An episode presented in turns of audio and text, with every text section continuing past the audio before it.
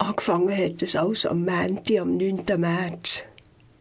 Den Tag durch habe ich noch gar nicht so viel gemerkt, aber am Abend in der Probe zu Bern für das Stück Time to Move hat es mir gedacht, ich sei nicht so ganz fit, ein bisschen schlapp.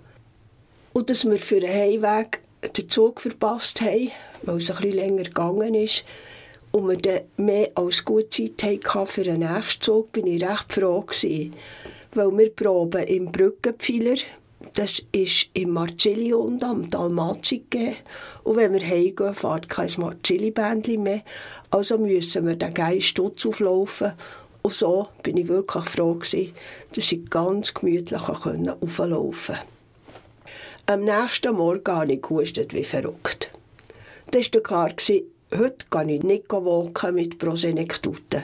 Das wäre ein bisschen dumm gewesen, lauter alte Leute. Fit genug wäre ich auch gar nicht gewesen. Am nächsten Tag hatte ich noch mehr Husten, aber kein Fieber, Rheuma und normalerweise hätte ich das gar nicht so tragisch genommen. Da hätte ich gedacht, ja, es ist einfach eine Verkältung. Tee trinken oder noch besser Festivalsirup, Ingwer mit Limette, heiß, das nützt sehr gut. Und vielleicht ein heißes Bad. Und dann geht das schon wieder vorbei. Aber ich war sehr verunsichert, weil ich am Freitag noch zu Aarau im Theater war. Das Theater durchlaufen ist nicht riesig, aber es waren sicher über 100 Leute dort drin. Ein Haufen davon habe ich kennt und man hat sich begrüßt, zum Teil auch mit Handschlag. Nicht unbedingt vernünftig. Und am Tag darauf, also am Samstagmorgen, bin ich nochmal mit dem Zug auf Bern gefahren, weil ich noch einmal etwas haben müssen kaufen Beide Mal hat es mir gedacht, dass in den Zügen ein bisschen weniger Leute gehabt als auch schon, aber eben gleich ein Haufen. Und gerade beim Ein- und Aussteigen ist es mit dem Abstand nehmen nicht so einfach.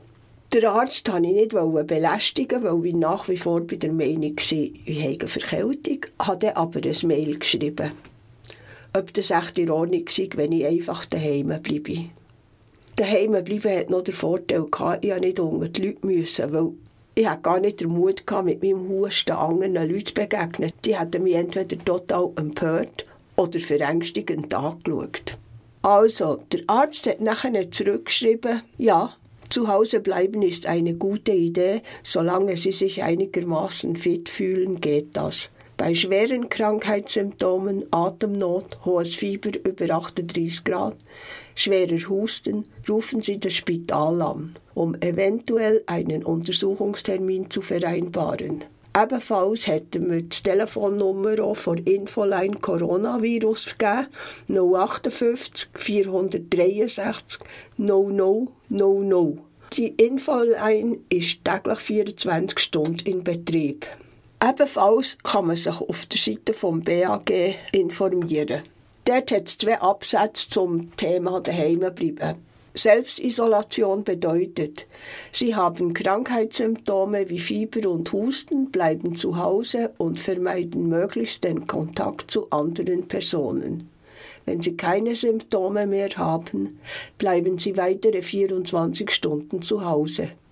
Selbstquarantäne bedeutet, Sie hatten Kontakt mit einer Person, die bestätigt am neuen Coronavirus erkrankt ist dann bleiben Sie für fünf Tage ab der Diagnose des bestätigten Falls zu Hause.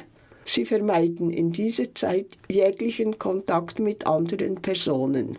Ja, klar, also daheim bleiben. Ich war relativ beruhigt und hatte das Gefühl, dann mache ich nichts falsch, ich im Prinzip eigentlich schon genug falsch gemacht habe.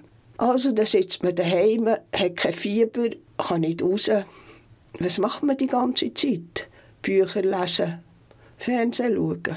Irgendwann ist mir in den Sinn gekommen, ich habe irgendwo noch eine angefangene Näharbeit, die könnte ich noch fertig machen. Und es gibt auch noch zu putzen in der Wohnung. Aber da habe ich mir dann wieder eingeredet, ich muss mich jetzt doch gescheiter erholen, als da putzen. Auf jeden Fall habe ich mir schon ein Gedanken gemacht über mein Verhalten. Weil es ist mir dann ganz klar geworden, man ist nicht ein Held oder eine Heldin, nur weil man sagt, ja, ja, mir macht es nichts. ich habe doch nicht Angst, es verwünscht mich dann schon nicht. Man macht es ja nicht nur für sich, sondern eigentlich auch wegen den anderen. Und so viel Verantwortung sollte man übernehmen.